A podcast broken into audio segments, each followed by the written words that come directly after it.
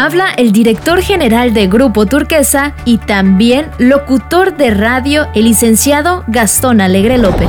Este día especial quiero decirles a todos mis compañeros locutores del país que lo disfruten con todo el afecto que sus radioescuchas les tienen a ustedes. Seguro que lo sentirán. Seguro que continuarán con esa gran labor de comunicar a nuestros conciudadanos lo que ellos quieren escuchar de parte de nosotros. Es una labor muy especial, pero hay que seguir adelante, hay que seguir imaginándonos lo que nuestros radioescuchas quieren oír. Saludos, saludos. 14 de septiembre, Día Nacional del Locutor. Día Nacional del Locutor. Grupo Turquesa.